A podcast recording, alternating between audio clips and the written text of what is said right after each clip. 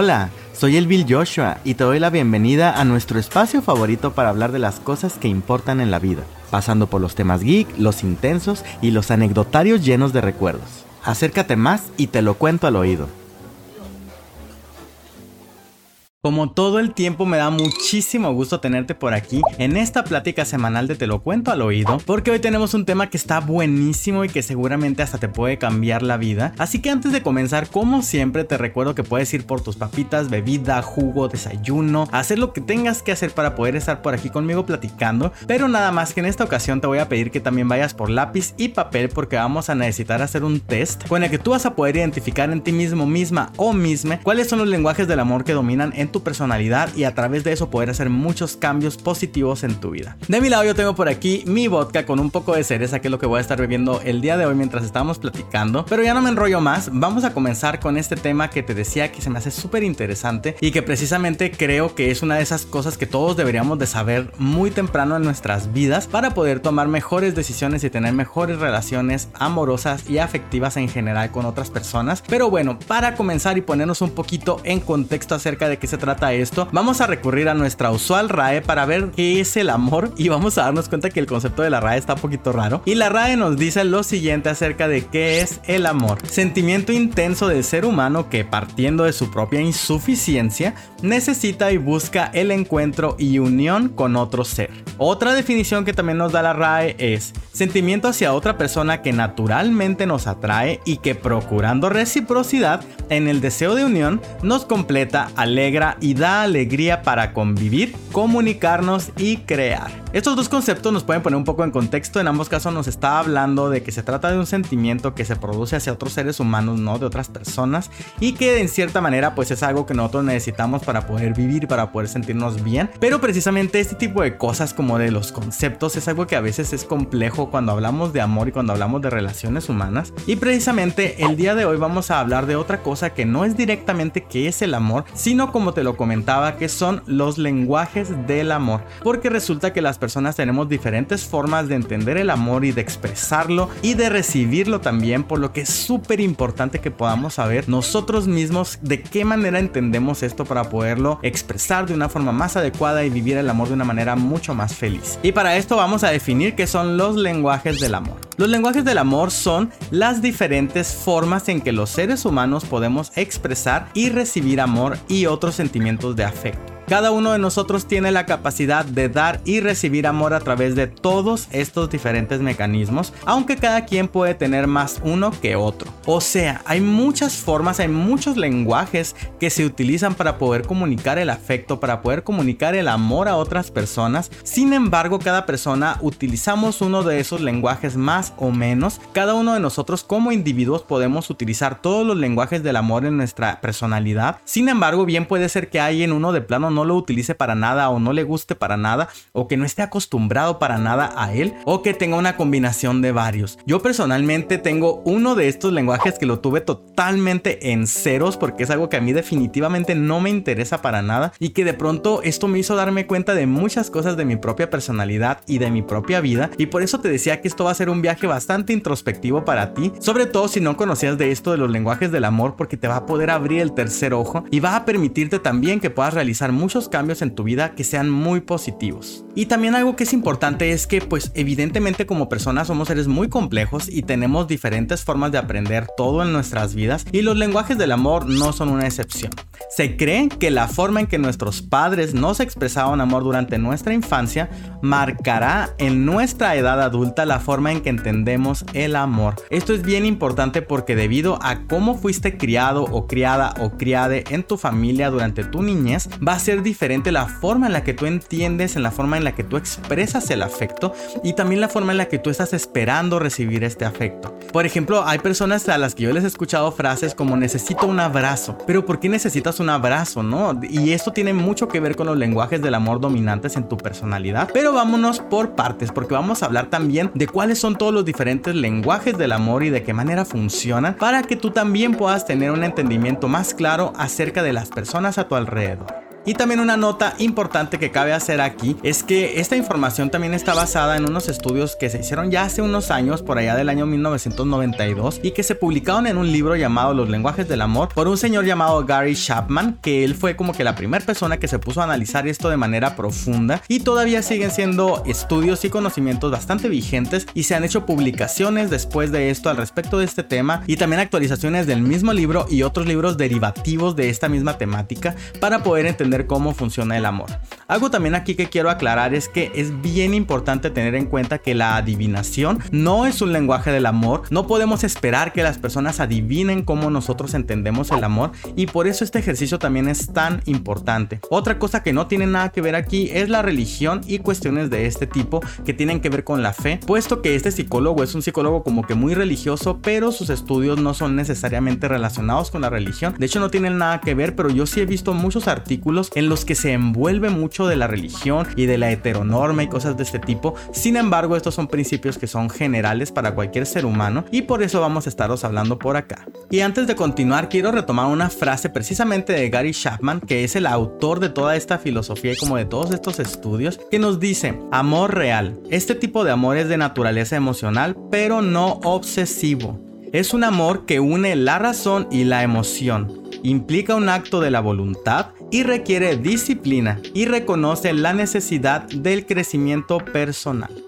Estos son elementos que a mí me parecen súper importantes porque estamos hablando acerca de principios que nos van a ayudar a llevar una vida saludable en la que evidentemente tiene que existir una voluntad de querer hacer las cosas, una disciplina de cómo hacerlas para poder expresarnos correctamente y también una necesidad de querer crecer como personas. Si nosotros sabemos toda esta información y no la aplicamos porque somos egoístas, pues al final no nos va a servir absolutamente de nada, ¿no? Y también algo que quiero que entendamos es para qué sirven exactamente los lenguajes del amor o mejor dicho conocer cuáles son los lenguajes del amor. Y por eso quiero que tengamos claros estos puntos acerca de por qué son importantes. Para empezar, conocer tus lenguajes del amor dominantes te van a ayudar a entender lo que necesitas de manera individual. O sea, tú como persona que tiene necesidades afectivas, necesidades físicas, emocionales, vas a poder entender por qué tú actúas de tal o cual manera y por qué ciertas cosas que te han ocurrido en tu vida te han afectado positiva o negativamente. Esto te va a servir muchísimo para poder llevar este viaje en tu vida, de poder ir mejorando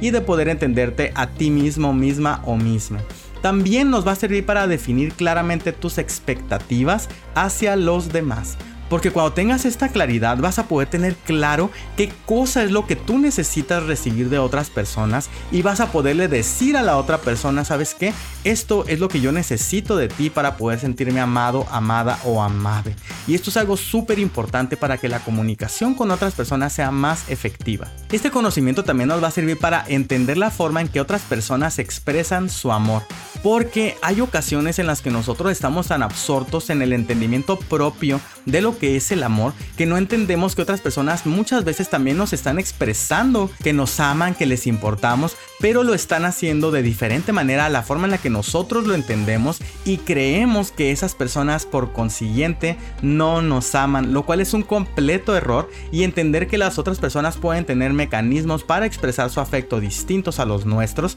nos van a poder ayudar muchísimo a poder comprender cuáles son las emociones de las demás personas también. Otra cosa para la que esto nos va a ayudar es para conocer a tu pareja y para establecer dinámicas saludables en tu relación. Si tú te das cuenta que la forma en que tú entiendes el amor es distinta que la de tu pareja, es muy bueno y súper productivo que te sientes con tu pareja a platicar, que le puedas explicar, que puedan hacer el test juntos y que a través de eso puedan discutir al respecto de lo que se dieron cuenta de ustedes mismos y que a través de eso puedan establecer nuevas dinámicas en su relación que pueda reforzar aspectos positivos de su convivencia y formas más apropiadas para expresar su afecto. Obviamente para que esto funcione tu pareja pues tiene que estar interesada también en hacer algunos cambios de pronto así como tú también porque estas cosas requieren también de algo de disciplina y de esfuerzo y por eso precisamente en la definición de amor real que nos daba Gary Chapman hablaba de que tiene que existir esto para que esto funcione. Si no tenemos disposición pues para nada va a servir toda esta actividad, ¿no? Además también nos va a servir para comprender tu propia conducta en las relaciones. Esto es también vital porque yo al momento de que descubrí cuáles son mis lenguajes del amor dominantes, me di cuenta que muchas cosas que me ocurrieron en relaciones anteriores en mi propia vida, yo había cometido muchos errores, yo había estado haciendo cosas mal, yo había estado siendo egoísta sin quererlo respecto a situaciones que a mí me parecían muy obvias, pero lo que ocurre es que esas personas pueden expresar su afecto de maneras distintas a las que tú estás esperando y si tú no les dices pues tampoco pueden adivinar y bueno finalmente también nos va a servir para poder tener una vida social más satisfactoria. Esto es vital porque los lenguajes del amor no solo se tratan de relaciones románticas con una pareja, sino también de la forma en la que tú esperas que tus amigos, que tu familia, que tus hermanos, tus primos, tus hijos te expresen su afecto y las actividades que tienen que hacer para que tú puedas comprender que te quieren y a su vez que tú puedas expresarles tu afecto y que ellos puedan comprender que lo estás haciendo. Ahora bien, la pregunta del millón es, ¿cómo identifico cuáles son mis lenguajes del amor o mi lenguaje del amor dominante? Para eso te estoy dejando en la descripción de este episodio un archivo PDF que te voy a pedir que descargues en el cual viene un test que vas a tener que responder. Te va a llevar alrededor de unos 5 o 10 minutitos, pero créeme que vale mucho la pena dedicarle un poco de tiempo a esto porque puede que te cambie muchas cosas de tu propia vida. Además hay que descargarlo evidentemente, preferentemente lo puedes imprimir si gustas y buscar lápiz y papel. Si no tienes una impresora a la mano no te preocupes, solamente busca un papel y lápiz para que puedas hacer la cuantificación. Lo que vas a tener que hacer es que va a haber una serie de diferentes grupos de preguntas que están de dos en dos y que tú vas a tener que elegir cuál de las afirmaciones que se tienen en cada una de ellas te identificas más. Por ejemplo, puede venir una en la que te diga, me gusta recibir regalos y otra que te diga, me gusta que me abracen. Entonces de esas dos afirmaciones, que es una sola pregunta, tienes que elegir cuál es la que a ti te parece más importante, que te identificas más con ella y lo que tienes que hacer es que vas a identificar cuál letra era a la que pertenecía esa afirmación que tú pusiste y vas a empezar a contar cuántas veces se repitió cada una de las letras y al final en el test tienes que decir cuántas letras A obtuviste, cuántas letras B, C, D y E. Esto es en lo que consiste todo el test y puede ser que haya algunas que te hagan dudar mucho, pero pues piénsalo bien y define una nada más de cuál de las dos es con la que más te identificas. Es bien importante que seas completamente honesto, honesta u honeste, porque con esto vas a poder obtener mucha información muy valiosa para ti y si no lo respondes con honestidad, pues no va a servir para nada. Algo también que quiero que tengamos aquí en claro es que hay que quitarnos estereotipos, porque de pronto la sociedad nos dice que hay cosas que son como egoístas, entre comillas, y te vas a dar cuenta de que hay personas que tienen unas expresiones afectivas que no son tan convencionales o como que lo que tú esperarías acerca de lo que es el amor y que de pronto sí tienen un trasfondo emocional importante. Así que no tengas prejuicios, tú responde lo que tengas que responder con honestidad y una vez que hayas terminado con el test, vuelve aquí al momento que estamos en el video para poder interpretar qué fue lo que encontraste y poder dar seguimiento a todo esto. Vas a ver que se va a poner bien interesante.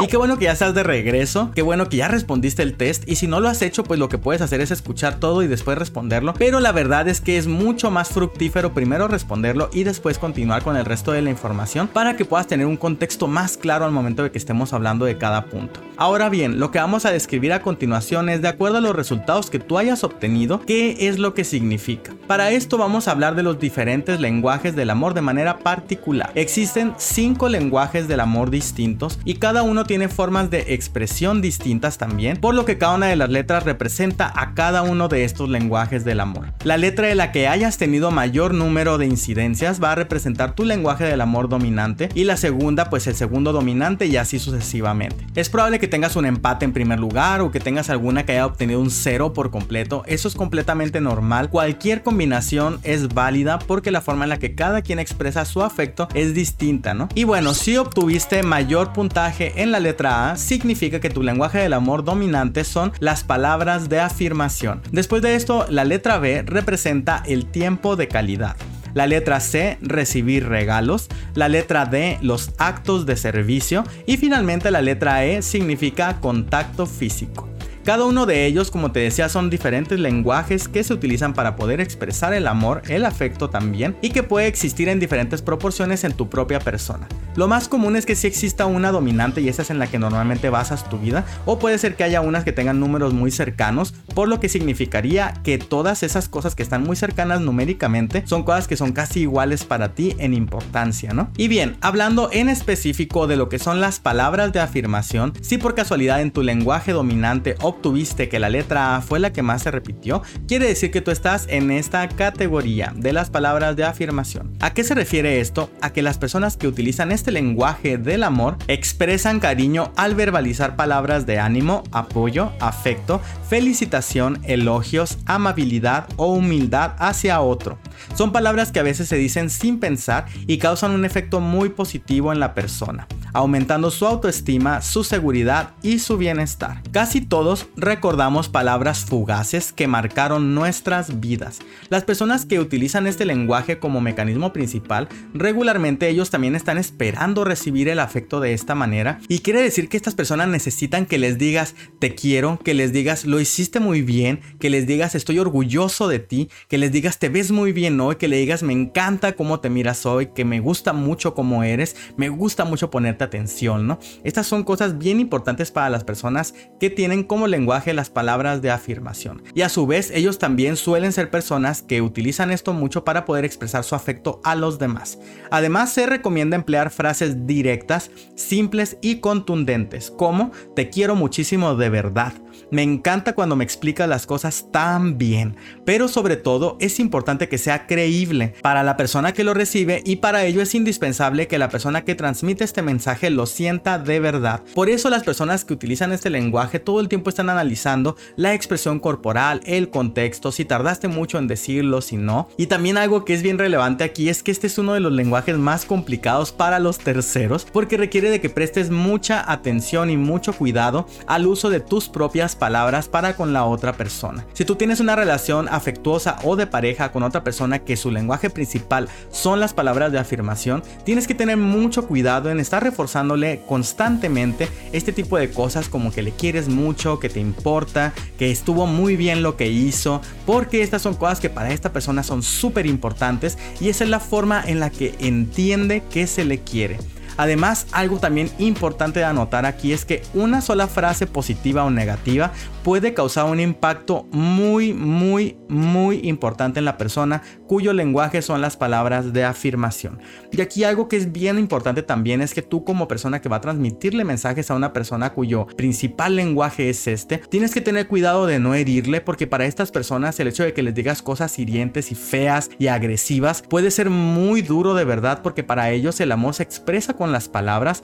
y tus palabras tienen mucho peso para él si tú le importas. Ese es uno de los errores que yo he cometido mucho en mi vida, por ejemplo, con personas que ahora me doy cuenta que las palabras de afirmación eran su lenguaje principal y que yo a veces era demasiado duro al momento de hablar con estas personas o de expresarme con ellas y que les estaba causando de verdad mucho daño sin darme cuenta, ¿no? Por eso es por lo que las palabras son bien importantes para una persona que tiene este lenguaje principal. Y también si le quieres expresar afecto, hazlo con tus palabras, pero que se sientan reales, que crees momentos que en verdad puedan ser significativos para ellos y créeme lo que esa persona te lo va a agradecer profundamente. Ahora bien, el segundo lenguaje del amor se llama tiempo de calidad. Personalmente este es mi primer lenguaje del amor, es mi lenguaje primario y es algo súper importante para mí que yo he vivido toda mi vida. Y ahora que sé esto me he dado cuenta de por qué yo tomo ciertas acciones y por qué toda mi vida me he conducido de ciertas maneras, pero ahora tiene mucho sentido, ¿no? Y bueno, el lenguaje del amor de tiempo de calidad nos dice que compartir tiempo de calidad no es tanto el acto, sino el disfrute de ella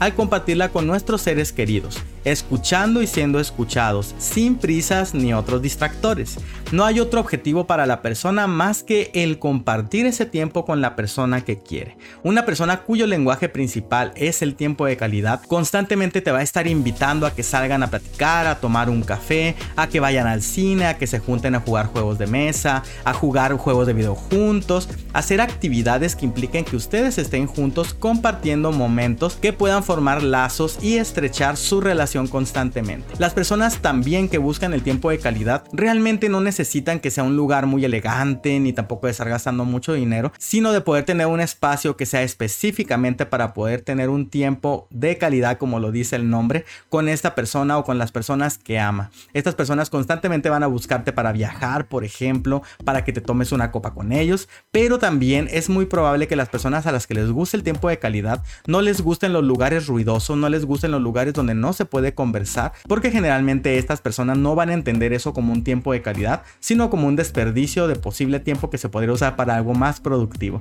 Y ahora yo me doy cuenta mucho de por qué a mí nunca me han gustado los antros, por ejemplo, porque definitivamente es todo lo opuesto a la forma en la que yo entiendo el afecto de las personas y no me permiten el poder crear ese tipo de espacios y de lazos con los demás al momento de que hay tanto ruido, de que hay tanto bullicio, tantas actitudes raras y tóxicas ahí. Entonces es un poco todo lo opuesto, ¿no? A lo que es la búsqueda del tiempo de calidad. Y por eso te decía que una persona que tiene estos mecanismos, normalmente lo que va a buscar son espacios para poder conversar contigo o con varias personas. También piensan que dedicar tiempo a las personas que amamos es una forma de expresar lo que sentimos por ellas. Buscar en nuestras agendas tiempo de calidad, completo y lleno, dedicado en cuerpo y alma a la persona que nos acompaña, no es solo algo aconsejable, sino algo necesario para estas personas. Y también por curioso que parezca, a menudo descuidamos nosotros mucho esta dimensión de lo que es el afecto. Cuando amamos a veces lo damos todo por sentado y pensamos que nuestros seres queridos siempre van a estar allí. Y estas personas valoran mucho el tiempo en el que hay oportunidad de poder pasar momentos juntos y de buena calidad para poder tener conversaciones y poder estrechar lazos, como te lo decía. Y también a veces pensamos que nuestra pareja nunca va a tener dudas y la forma en la que estas personas entienden la relación va a ser a través del tiempo de calidad que pasen juntos, ¿no? Y que la rutina no termine por erosionar los pactos y los compromisos que tienes con esta persona. Si la persona a la que tú amas utiliza el tiempo de calidad como su lenguaje principal, es necesario que busques momentos para que puedas estar con ella, para que platiques, para que jueguen, para que lean, para que paseen, para que vean una película, una serie. Todas las cosas que puedan darles oportunidad de poder convivir y estrechar lazos son importantes para ese tipo de personas. Y más allá del lugar es la situación, no necesitas estar gastando mucho dinero. Y yo personalmente amo mucho el ir a restaurantes, pero no tanto por el restaurante en sí mismo, sino porque yo normalmente me di cuenta que lo utilizaba como un espacio para poder ir con mis amigos a platicar, con mi pareja, con otras personas a las que yo quiera y que al momento de estar allí era una oportunidad muy buena en la que estuviéramos conversando. También me di cuenta de que yo siempre tenía una filosofía como muy metida en mi cabeza de que cuando yo voy a visitar a mi mamá, por ejemplo, no me gusta ponerla a cocinar, no me gusta que ella esté haciendo cosas en el momento que yo estoy allí, porque lo que quiero es pasar tiempo de calidad con ella, ¿no? De poder estar platicando,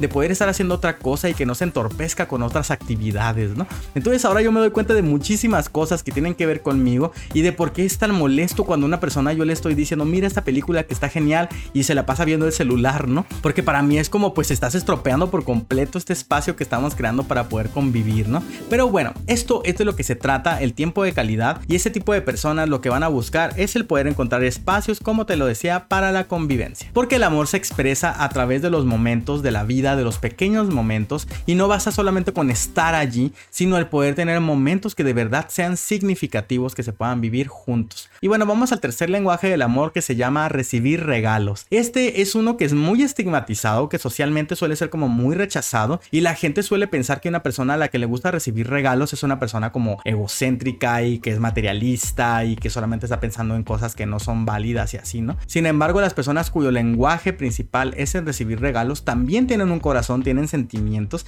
y también son importantes las cosas por las que a ellos esto le importa. El significado del regalo parece haber perdido valor en la sociedad consumista en la que vivimos, por lo que cuanto más regalos y más caros mejor nos dice esta sociedad, ¿no? Sin embargo, esto realmente no es como lo viven las personas a las que les gusta recibir regalos, sino que estas personas expresan su amor así, saben que un regalo significa mucho amor y cariño por ser elaborado por la propia persona o comprado con esfuerzo. Estas son cosas que simbolizan una expresión de amor significativa y quien regala algo ha estado tiempo esforzándose para poder hacer este regalo y pensando en qué cosa regalarle a la persona. Las personas que tienen este lenguaje del amor son personas que de verdad valoran todo ese esfuerzo que tú pusiste para poderles dar un regalo, que ni siquiera tiene por qué ser algo caro, sino que tiene que ser significativo para ellos y por eso es por lo que les interesa tanto el poder tener este mecanismo de afecto contigo. Y por otra parte, quien hace el regalo y que le gusta expresar su amor así, disfruta desde el momento en que tiene la idea de hacer este regalo, después de haber entregado este regalo y no esperar más que la sonrisa de esta persona a la que ama. Como te lo decía, no tienen por qué ser objetos materiales o de un costo económico alto. El regalo será una forma de expresar el amor por el otro y nunca un fin para conseguir algo.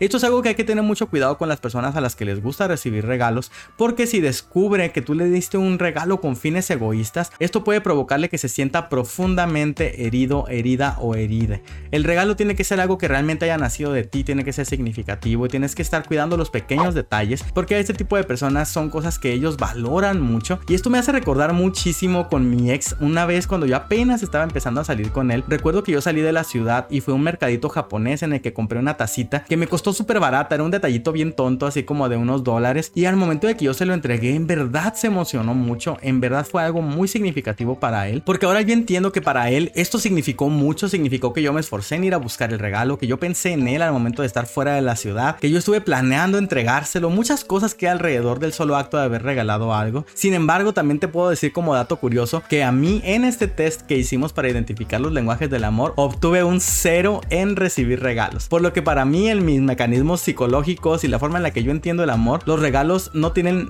nada de relevancia y por eso a veces las personas se esfuerzan mucho en hacerme algún regalo y yo puedo entender el esfuerzo y el valor que puede tener. Sin embargo, a mí es algo que como que no me interesa mucho, lo puedo agradecer y todo, pero yo prefiero mil veces otras cosas como ir juntos a comer o ir al cine o que me inviten a algún lugar para platicar, ¿no? Porque esas son las cosas que en verdad a mí me importan debido a la forma en la que yo entiendo el amor. Y ahora todo se me hace mucho más claro y me doy cuenta de todas las cosas que yo estaba haciendo mal, tanto con mi persona como con otras personas. Ahora bien, el cuarto lenguaje del amor fue mi segundo lenguaje más dominante. De hecho, mis dos lenguajes dominantes fueron el tiempo de calidad y los actos de servicio. Y también esto me hizo darme cuenta de qué tan importante es para mí esto y de por qué yo todo el tiempo estoy buscando ese tipo de actitud de las personas y de por qué me significan a mí tanto, ¿no? Pero vamos a ver de qué se tratan los actos de servicio.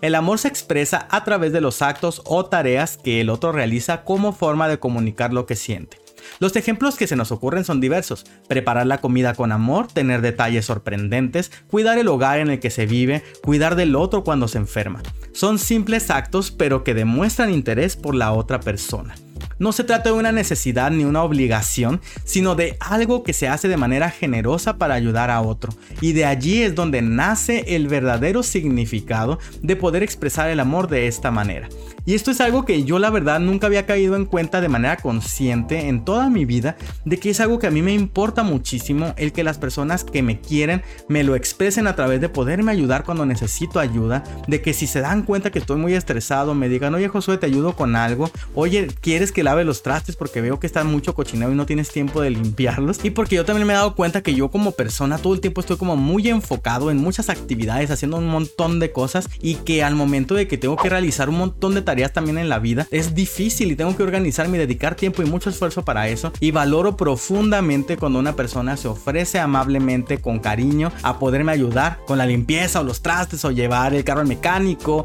o ayudarme a planchar la camisa porque no tengo tiempo para plancharla. Todas esas son cosas que parecieran egoístas, pero realmente para las personas que entienden el amor de esta manera, es una forma de comunicarles lo mucho que las quieres e incluso a veces el hacer cosas que no son tan agradables como tener que limpiar significan profundamente mucho y yo por ejemplo agradezco muchísimo cuando una persona hace algo por mí y que realmente lo guardo en mi corazón como un acto de amor que me demostró muchas cosas a mí y por eso es algo tan importante para mí individualmente, ya tú tendrás diferente forma de ver el amor también, ¿no? Pero por lo que te digo todo esto es porque todo esto también marca un descubrimiento personal de cómo es cómo funciona nuestra mente, nuestro corazón también y de qué manera necesitamos que las personas nos expresen el amor. Por eso es por lo que a veces yo he tenido parejas que me regalan cosas constantemente y como que a mí pues eso no me importa, pero no tienen tiempo para mí, ¿no? Entonces el tiempo para mí es algo súper importante y el poder que me apoyen al momento que yo necesito ayuda, ¿no? Y esos son mis mecanismos principales de manera personal y te digo todo esto para que puedas ver de qué manera todo esto ha cambiado también y afectado en mi vida y de cómo ahora me entiendo a mí mismo de una manera mucho más profunda. Y vamos con el último lenguaje del amor que se llama contacto físico. Este es uno de los lenguajes más poderosos, ahorita vamos a hablar de por qué, y de los que se aprenden casi casi desde que nacemos. Es la forma de comunicación más sencilla y directa abrazarse, besarse, acariciarse, tocarse, tener relaciones sexuales. Son formas de transmitir y recibir amor de la pareja. se siente seguridad y felicidad a través de este. Y en caso opuesto, no se sienten amados. O sea, las personas a las que no se les da contacto físico y este es su lenguaje principal, al momento de que tú no les abrazas y les besas y les haces piojito y, y les haces todas estas cosas que a ellos les gustan y les hacen sentir amados, probablemente van a sentir que tú no los quieres. Las personas que prefieren este lenguaje disfrutan de las caricias, los abrazos y se sienten reconfortadas en los brazos de otros o con las manos unidas. Así, en nuestra primera infancia, este es el tipo de lenguaje que más nos nutre, el que nos ofrece alivio, seguridad y afecto. Nuestra mamá que nos cuida desde que estamos pequeñitos. Y esto es algo que cuando tú vas creciendo no necesariamente tiene por qué cambiar y que tu lenguaje del amor principal sea el contacto físico, por lo que tiene mucho que ver con la forma en la que tú fuiste criado cuando eras pequeño o pequeña o pequeña y la forma en la que tus papás te expresaban el afecto. Hay personas que son muy físicas que necesitan mucho que las estés abrazando, que les des arrumaquitos y que les des besitos y que les demuestres tu afecto de manera física, que las toques, que les tomes la mano, porque estas son personas cuyo lenguaje requiere mucho del contacto físico y esa es la forma en la que entienden que se les ama. Y de ahí que hay personas que tienen relaciones amorosas en las que necesariamente tiene que existir mucho, muchos besos y mucho sexo y muchos abrazos, muchas cosas físicas. Yo tengo amigos, por ejemplo, que para ellos su lenguaje dominante es bien evidente que se trata de este y que constantemente están buscando esto en su pareja. Sin embargo, pues ya depende de cada quien, ¿no? La forma en la que comprendes el amor. Y bueno, algo también bien interesante de este lenguaje es que entre todos los lenguajes del amor, este es sin duda uno de los más poderosos, ya que gestos como los abrazos o las caricias elevan nuestras defensas y nos ayudan a combatir numerosas enfermedades e infecciones. O sea,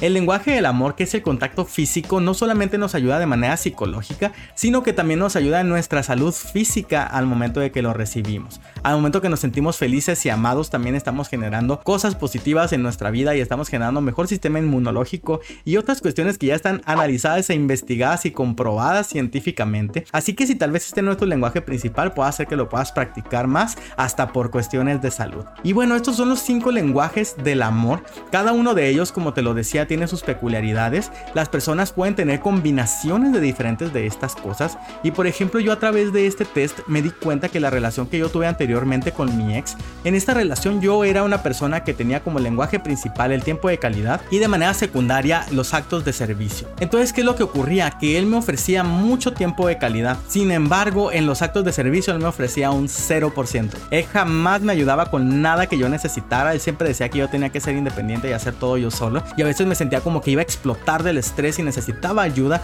y al momento que yo buscaba este apoyo en mi pareja pues no tenía absolutamente nada y eso me causaba mucho conflicto y esto era también porque teníamos en común lo que era el tiempo de calidad pero la otra necesidad fuerte que yo tenía no se estaba cumpliendo para nada y por eso ahora me doy cuenta de cómo esto me causaba tantos pero tantos problemas en esa relación la cual terminé por terminar porque de plano yo la sentía muy desbalanceada y ahora me doy cuenta de dónde proviene también esto en relación de manera particular a mis propias necesidades. Algo que es bien importante también aquí es que una vez que ya sabes cuáles son tus lenguajes del amor principales, también te pongas a reflexionar con tu pareja, con tus exparejas, con tus amigos, con tu familia, de qué manera es que expresas todo esto y por qué es necesario para ti. Y si es necesario, puedas sentarte con las personas y poderles explicar, sobre todo si se trata de una pareja, porque la pareja suele ser la persona de la que esperamos más una intención de amor y que nos comunique el afecto, ¿no? Entonces allí puede ser una plática muy productiva y en verdad creo que si tienes esta plática con tu pareja, si es una relación que en verdad te importa y que quieres que sea una relación larga y productiva y feliz, esto es algo que definitivamente tienes que tocar con tu pareja,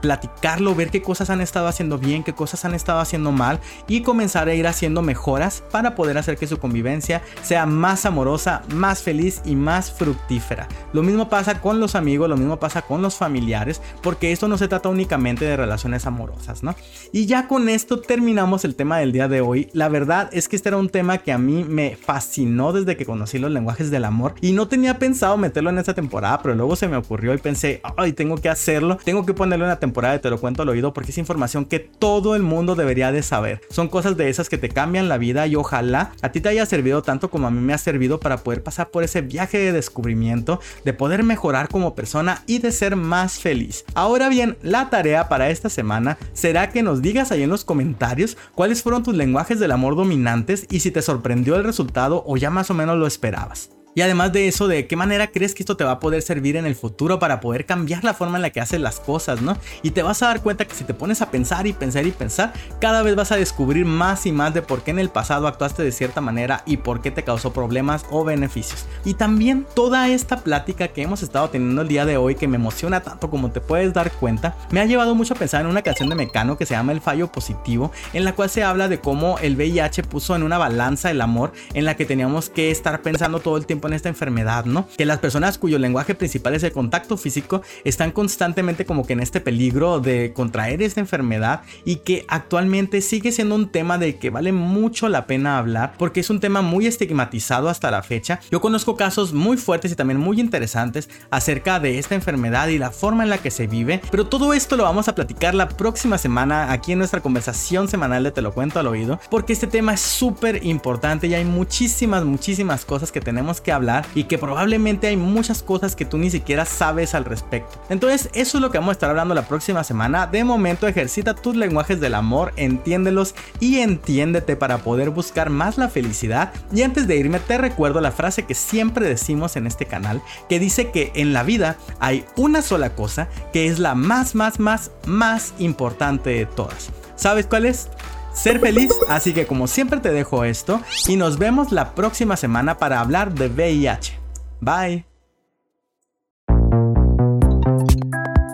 No olvides darle like, compartir y seguirme en todas mis redes sociales. Mi podcast, Te lo cuento al oído, está disponible en Spotify, Apple Podcast y SoundCloud.